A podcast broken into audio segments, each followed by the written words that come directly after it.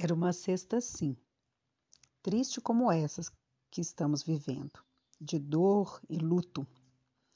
Eles gritaram Cristo e ele foi injustiçado, escolhido para morrer com morte de cruz. Ele estava ali, ao lado de ladrões, sendo julgado por todos e ouvindo a multidão gritar: Mate o Cristo!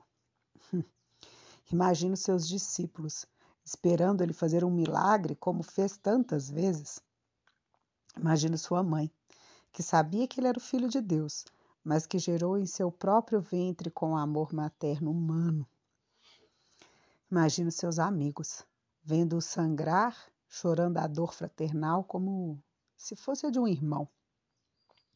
Imagino o próprio Deus, que ainda que soubesse de todo o plano, não deixou de chorar e sofrer amando sua obediência, mas com dor pela compaixão que é a sua própria essência.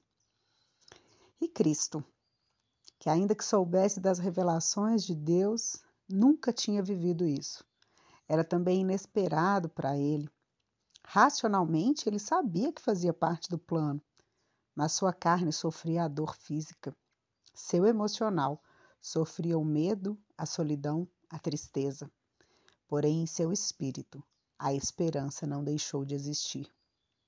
Que hoje, ainda que em dor e sofrimento, nós venhamos permitir que a esperança tenha espaço no nosso coração, que a gratidão por sua entrega seja o motivo de nossa alegria e que a gente se permita viver a tristeza real desses dias, como um dia o próprio Cristo viveu.